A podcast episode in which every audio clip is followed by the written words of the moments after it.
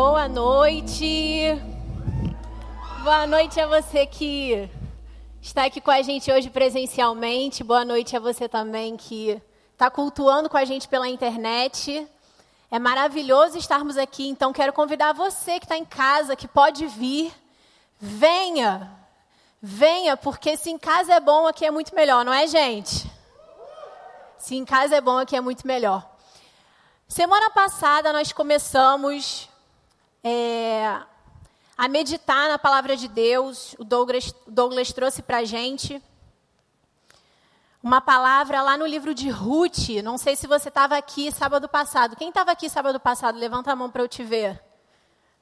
Bastante gente não estava aqui sábado passado. Onde que você estava, gente? Onde que você estava, hein? Depois você me conta quando a gente terminar. O Douglas trouxe uma palavra de Deus para a gente e eu queria convidar você a abrir a sua Bíblia ou conectar a sua Bíblia novamente no livro de Ruth, mas agora no capítulo 2. O livro de Ruth é um livro bem curtinho, você vai ler muito rápido se você lançar esse desafio a você mesmo. Se você nunca leu esse livro, você precisa ler. É um livro profundo, riquíssimo cheio de detalhes, poderoso para transformar a nossa vida, para nos revelar mais sobre o caráter de Deus. Enquanto você abre a sua Bíblia aí em Ruth capítulo 2, eu quero que você possa orar comigo nessa noite. Eu tenho certeza que você veio aqui hoje com muitos objetivos. Você veio aqui hoje para encontrar alguém que você não via durante a semana ou durante há bastante tempo. Você veio aqui para adorar o nome de Jesus, para render louvores a Ele, mas você veio aqui também para crescer. Você veio aqui também para ser desafiado. Você veio aqui também para ter um encontro, um reencontro, quem sabe, com esse Jesus. Então eu queria que você orasse comigo agora, e eu não sei se você crê mas eu creio no poder da oração. Eu creio que quando nós falamos com esse Deus, ele nos ouve e ele nos responde. Você crê nisso? Então vamos orar juntos. Você pode baixar a sua cabeça, fechar os seus olhos.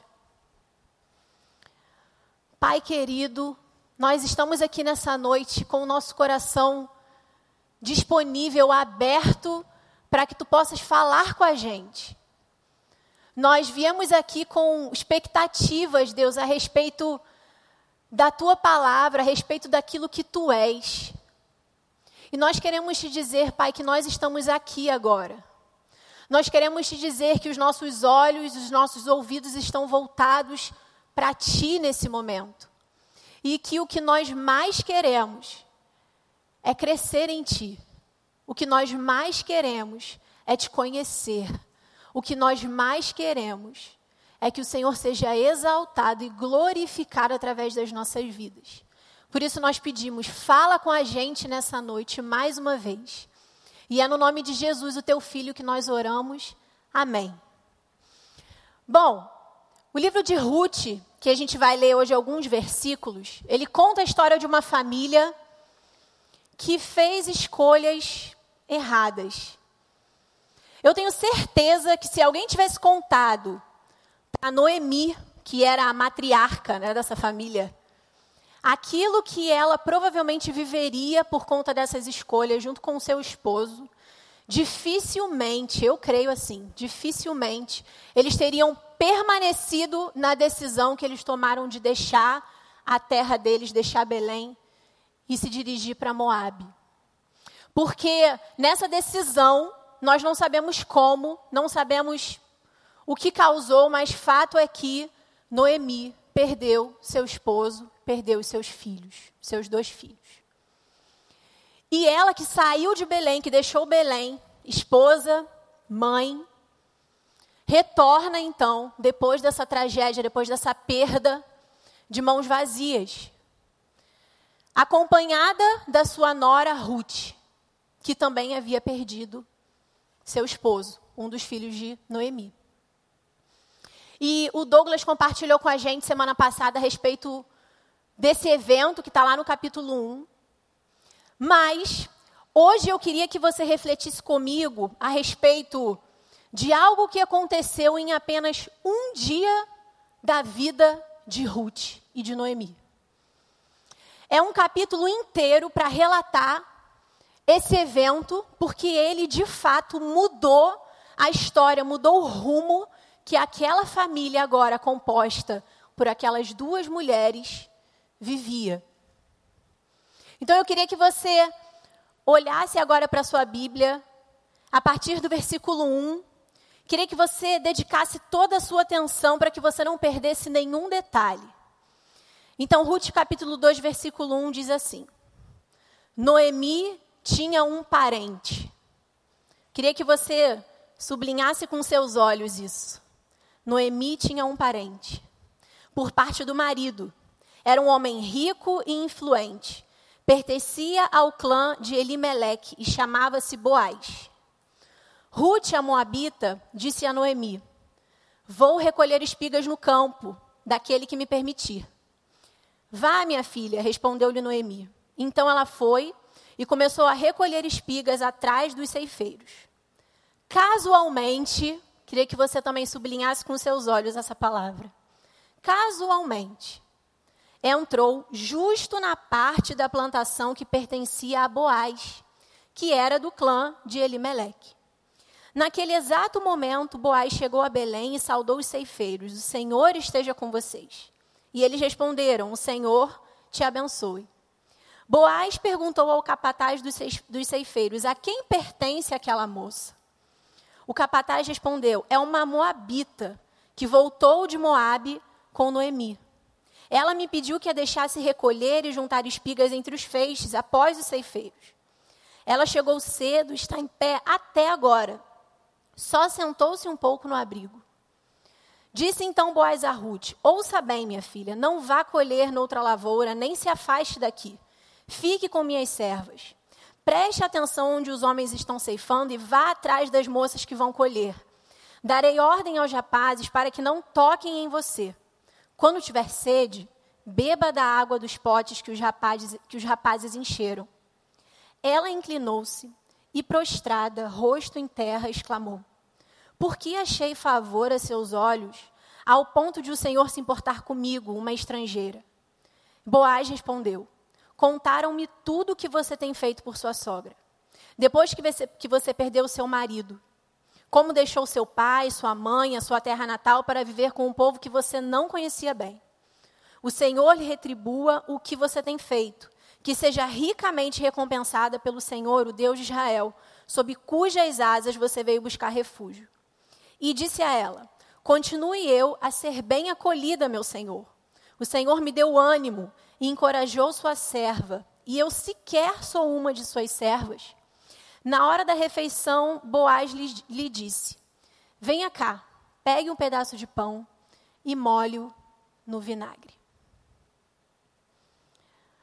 Noemi então retorna a Belém, junto com a sua nora Ruth. E o primeiro versículo desse capítulo foi algo que, enquanto eu meditava nesse texto, sentada no sofá lá de casa, Pri,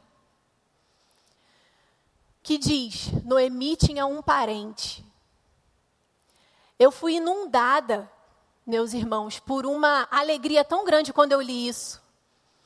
Porque Noemi ter um parente era a esperança para ela. Sabe? Eu não sei se você consegue imaginar. Mas se hoje, no nosso contexto social, já é muito difícil uma mulher sozinha conseguir se sustentar, conseguir se manter, imagina naquela época, em que as mulheres eram completamente dependentes em todos os sentidos dos maridos, dos filhos. Então, uma mulher, quando ela perdia isso, ela perdia a sua vida. Ela perdia tudo o que ela tinha. Então, quando nós vemos que Noemi tinha um parente, é porque havia salvação para ela. É porque havia alternativa. E olha que interessante. Na nossa vida também, nós passamos por crises, por dificuldades muito parecidas com as que nós estamos vivendo agora. Às vezes passamos pela falta, pela perda, pelo luto. Às vezes passamos pelo assalto. Às vezes somos frustrados, decepcionados. Mas, assim como havia para Noemi uma salvação, eu quero te dizer que existe para nós também. Sabe por quê? Porque Boaz, ele não surgiu naquele momento. Deus já tinha provido a salvação muito antes de Noemi passar por tudo que ela havia passado. Então, a primeira coisa que eu quero te dizer nessa noite é: não importa o contexto da sua vida, não importa a crise que você esteja enfrentando hoje, Deus já proveu aquilo que você precisa. Você crê nisso? Olha, nós precisamos aprender a entender que, mesmo que nós não estejamos vendo, mesmo que eu não saiba qual é a saída, Deus sabe, e isso precisa ser suficiente. Então, a salvação, aquilo que eu e você precisamos, Deus já proveu. Aleluia, glórias a Deus por isso. Porque Ele é um Deus que se importa comigo e com você, assim como Ele se importava com Noemi e com Ruth. E o texto, o texto segue dizendo que Ruth um dia então diz para Noemi: Vou recolher espigas. O que acontecia é que, na época da colheita, havia uma lei entre os israelitas que dizia que os ceifeiros, quando eles iriam colhendo aquilo que eles tinham plantado, tudo aquilo que eles deixassem cair, ou que eles não conseguissem carregar, enfim, tudo aquilo que, fez, que, que eles deixassem para trás, eles não deveriam retornar e buscar aquilo. Por quê? Justamente para que os pobres, as viúvas, os órfãos pudessem ter o seu sustento. Então, o sustento de uma viúva, uma das formas era recolhendo as espigas que os ceifeiros deixavam cair. E Ruth, então, diz para Noemi: Eu vou recolher as espigas. O que me chama a atenção nesse texto aqui é que elas viviam um tempo de crise, que elas viviam um tempo de perda. Mas Ruth, ela não ficou sentada na cadeira da casa dela se lamentando pelo que ela estava vivendo, dizendo: Como eu sou pobre, miserável. Não. Ruth arregaçou as mangas dela, aproveitou todo o fôlego de vida que ela tinha e assumiu a responsabilidade diante daquela crise. Que mulher extraordinária! Porque muitas vezes, na minha vida, eu não sei você, mas muitas vezes na minha vida, eu olho para as circunstâncias e eu penso, não tem jeito. E Ruth tinha todos os motivos para pensar que não tinha jeito.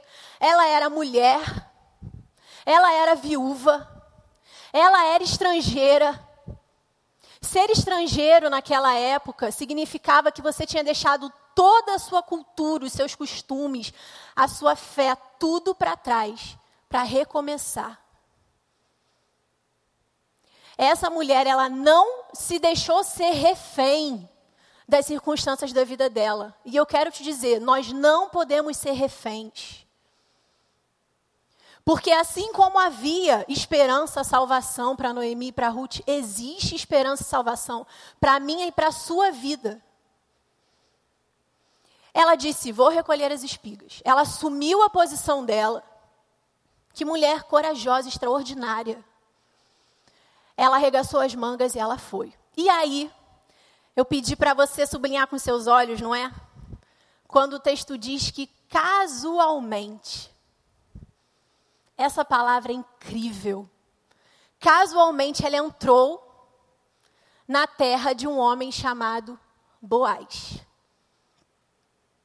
Quantas coisas na minha e na sua vida acontecem casualmente? Quantas coisas você, um dia, parando para pensar, fala: eu passei por aquilo e aquilo aconteceu.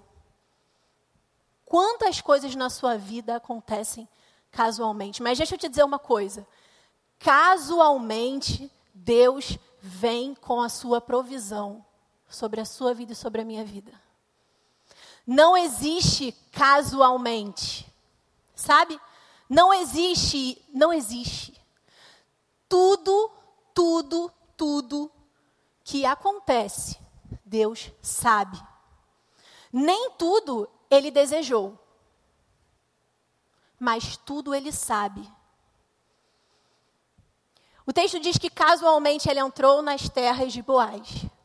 Sabe o que significa o nome Boaz? Nele a fortaleza. Eu não sei se você sabe, mas naquela época o nome das pessoas era tipo uma vitrine. Falava muito a respeito de quem, ela, quem aquela pessoa era ou viria a ser. E Boaz significa nele a fortaleza. Olha que coisa linda. Aquele homem era tranquilamente mais velho que Ruth. Antes de Ruth nascer, Boaz já existia. Antes de Ruth nascer, existir, conhecer Noemi, casar com seu filho, perder, vir para Belém, já havia uma fortaleza estabelecida sobre a vida dela. O texto diz que casualmente ela entrou naquelas terras que pertenciam àquele homem, mas não era um homem, perceba, não era um homem comum. Porque quando ele chegou, quando ele chegou ali naquele lugar, ele saudou os seus empregados, os homens que estavam ali, e eles responderam a esse homem. Deixa eu te dizer uma coisa: o crente é uma das pessoas, um, assim, mas estou falando um crente, um discípulo de Jesus, é uma das pessoas mais de boa que você vai conhecer. Crente, discípulo de Jesus é gente boa. Ainda mais quando vem no culto sábado à noite, assiste pela internet, sai daqui cheio do Espírito Santo. Não é? Aí às vezes toma logo uma fechada ali naquele retorno que a gente tem aqui em frente ao mercado. Mas o crente, o discípulo de Jesus, ele é de boa. Amém? E Boaz era um cara de boa. Ele chegou, cumprimentou aqueles homens com a paz. E além disso, Boaz, ele era alguém que vivia no contexto dele, de trabalho ali, profissional, o reino. Perceba bem, ele chega e ele traz com ele o quê? A presença de Deus. Ele chega e ele traz com ele a diferença. Ele traz com ele alguma coisa. E as pessoas respondiam a isso. Olha que detalhe lindo. Então, casualmente, ela entra nas terras desse homem de Deus. Dessa fortaleza de Deus preparada para ela.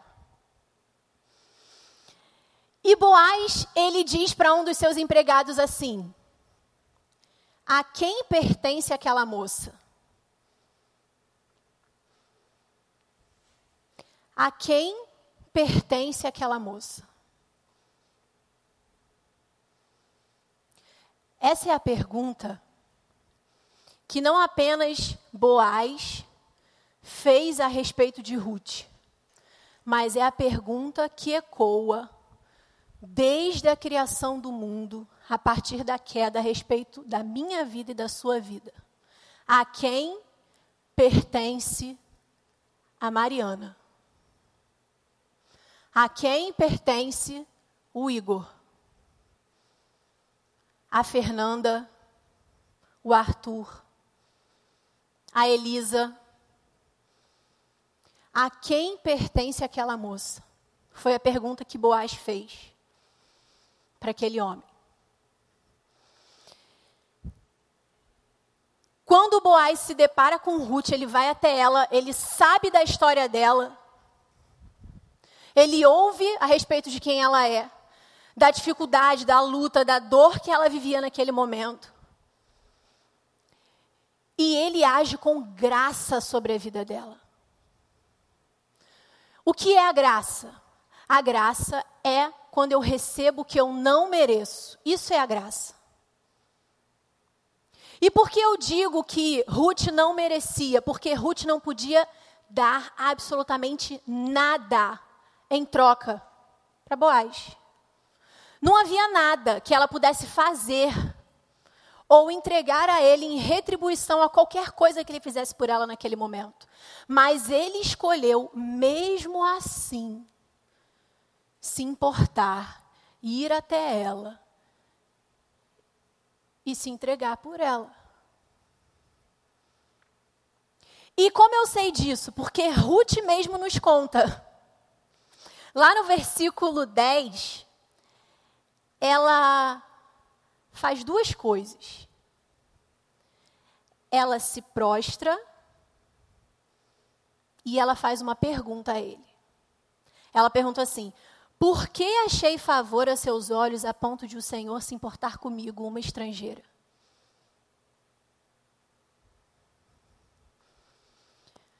Deixa eu te dizer uma coisa. Não importa se você cresceu dentro de uma igreja. Não importa se você faz coisas, faz caridades. Não importa. Eu não estou dizendo que isso não é importante. Isso tem muito valor. Mas nada aqui, nada daquilo que nós fazemos pode chegar próximo àquilo que nós recebemos um dia e que permanecemos recebendo todos os dias da nossa vida. Então, essa pergunta que Ruth fez, por que eu achei favor em seus olhos a ponto do Senhor se importar comigo, uma estrangeira, é a pergunta que nós precisamos fazer todos os dias a respeito do nosso Deus. A respeito do cuidado, do amor dele sobre a nossa vida. Talvez você que esteja aqui ou está na sua casa, Talvez você agora esteja pensando, mas eu já sofri muito. Eu já perdi muito. Ninguém se importa. Ninguém vê. Ninguém sabe. Ninguém sabe. Alguém sabe. Alguém se importa. Alguém pergunta todos os dias a quem você pertence. E a nossa resposta, na verdade, é feita com uma pergunta: O que existe em mim que me fez digna de receber esse olhar, de receber esse cuidado? Por mais que as coisas estejam difíceis, por mais que esteja assim, Deus se importa sim. Por mais que quem tenha ou tivesse que ter se importado não o fez, Deus se importa sim. Ele viu, ele ouviu.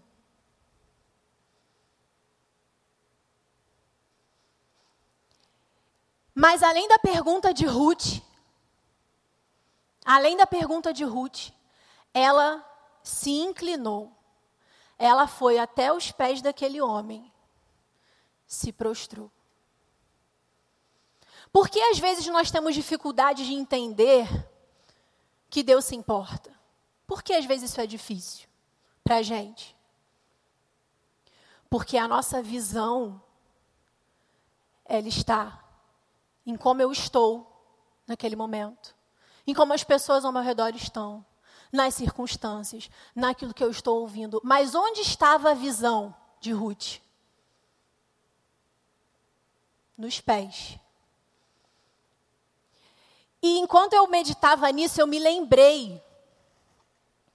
Me lembrei do seguinte: quando o centurião e algumas outras pessoas estavam ali testemunhando a morte de Jesus na cruz, eles estavam aos pés de Jesus.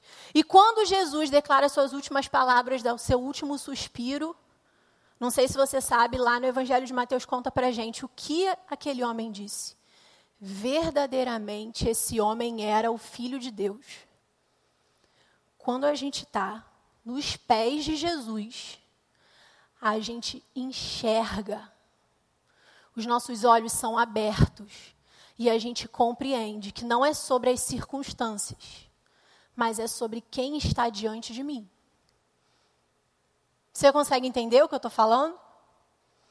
Não é sobre as minhas circunstâncias, não é se eu sou viúva, se eu sou sozinha, se eu perdi, se me tiraram.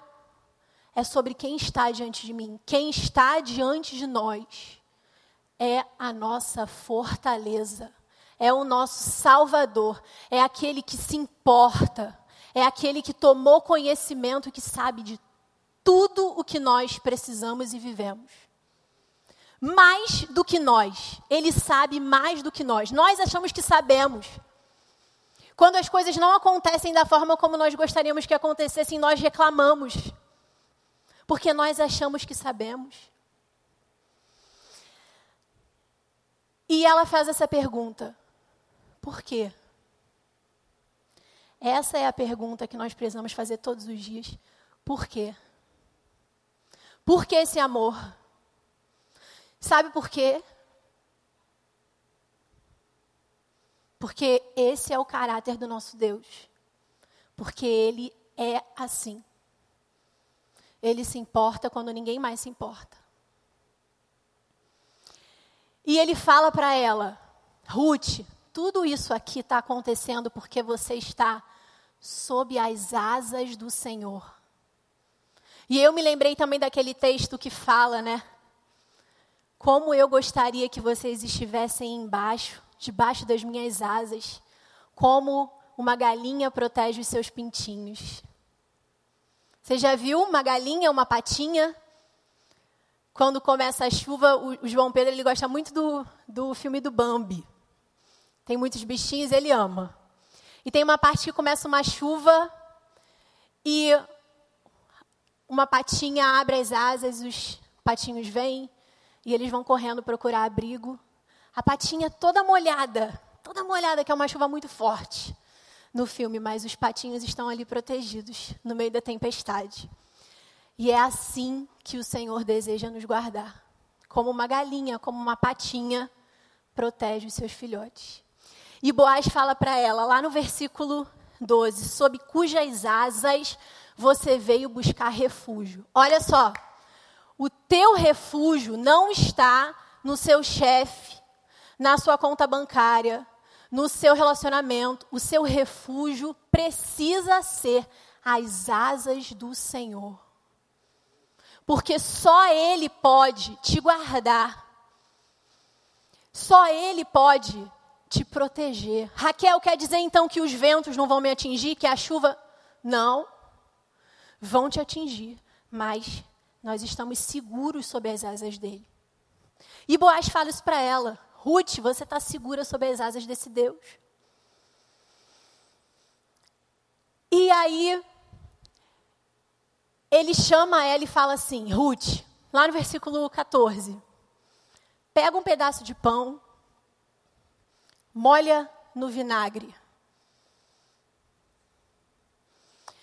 Isso significava o seguinte: Boaz estava falando para ela assim, Ruth, além de você poder aqui colher tudo aquilo que você vai precisar, além de você poder beber da água, como ele falou, quando você tiver sede, eu te convido a pegar o pão, molhar no vinho, sentar aqui comigo na minha mesa, como se fosse da minha casa, desfrutar de comunhão e intimidade, porque é isso que eu tenho para você.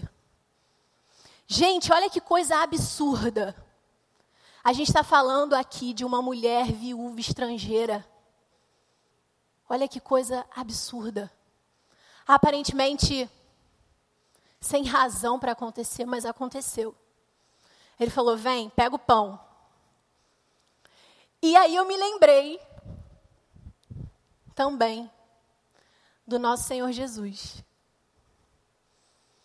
Sentado, diante dele a mesa, o pão,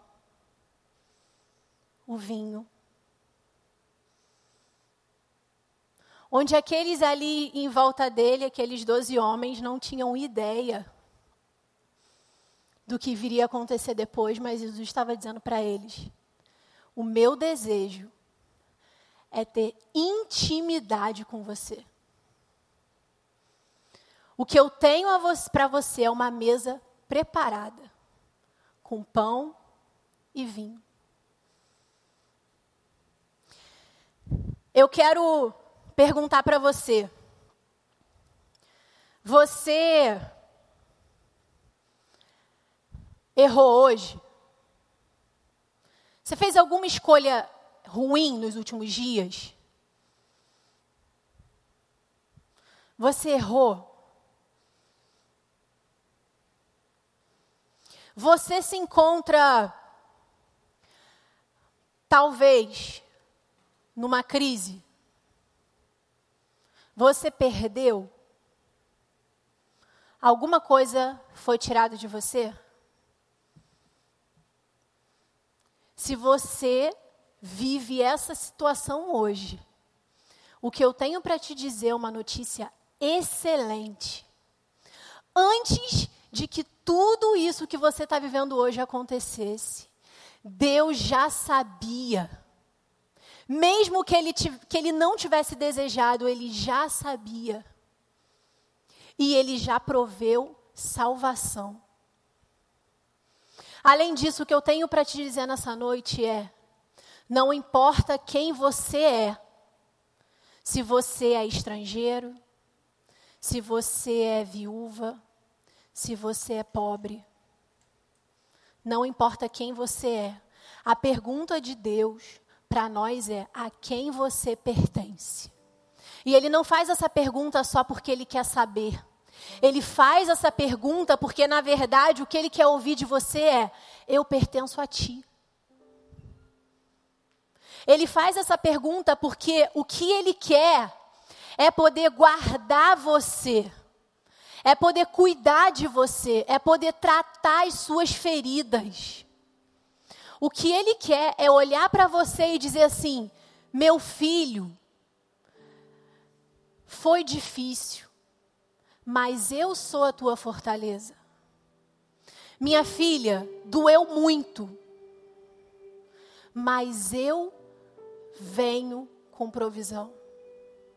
Eu tenho aquilo que te cura. Eu tenho aquilo que te conforta. Você pensa que a sua vida está tomando rumos e que você está entrando por caminhos e que tudo isso tem a ver apenas com você e com as suas escolhas, mas eu digo, casualmente, Deus continua sendo Deus sobre a tua vida. Mas a nossa postura diante desse Deus precisa ser aos pés. Porque se eu não estou aos pés, eu estou no lugar errado. Porque eu, se eu não estou aos pés, os meus olhos estão naquilo que eu estou vendo hoje. E aquilo que eu estou vendo hoje pode não ser a realidade completa. Vou te explicar melhor. Aquilo que você está vendo hoje é o hoje. Mas quando a gente olha para os pés de Jesus, a gente sabe que ali existe futuro. Sabe? Porque Jesus, ele não morreu e não entregou a vida dele naquela cruz só pelo seu presente. Mas ele entregou a vida dele também pelo teu futuro. E ele promete que ele vai cuidar, que ele vai prover. Eu não estou dizendo que vai acontecer exatamente do jeito que você queria que acontecesse. Eu não tenho como te dizer isso. Talvez as coisas não aconteçam da forma como você imaginava ou como você gostaria. Mas deixa eu te dizer, você não sabe, mas ele sabe. E o que ele diz para você nessa noite é: Eu estou cuidando de você. Você pode ter medo, você pode sofrer, mas eu sou tua fortaleza. Mas isso a gente só entende quando a gente está nos pés daquele que verdadeiramente é o Filho de Deus, Jesus. Queria que você abaixasse a sua cabeça agora, fechasse os seus olhos. E que você apenas ouvisse a letra dessa canção. Que você apenas permitisse que o Espírito Santo falasse com você agora. Que você apenas ouvisse o que ele tem para te dizer. Você vai sem eu saber para lutar e vencer minhas lutas e volta com início. volta e diz que sou.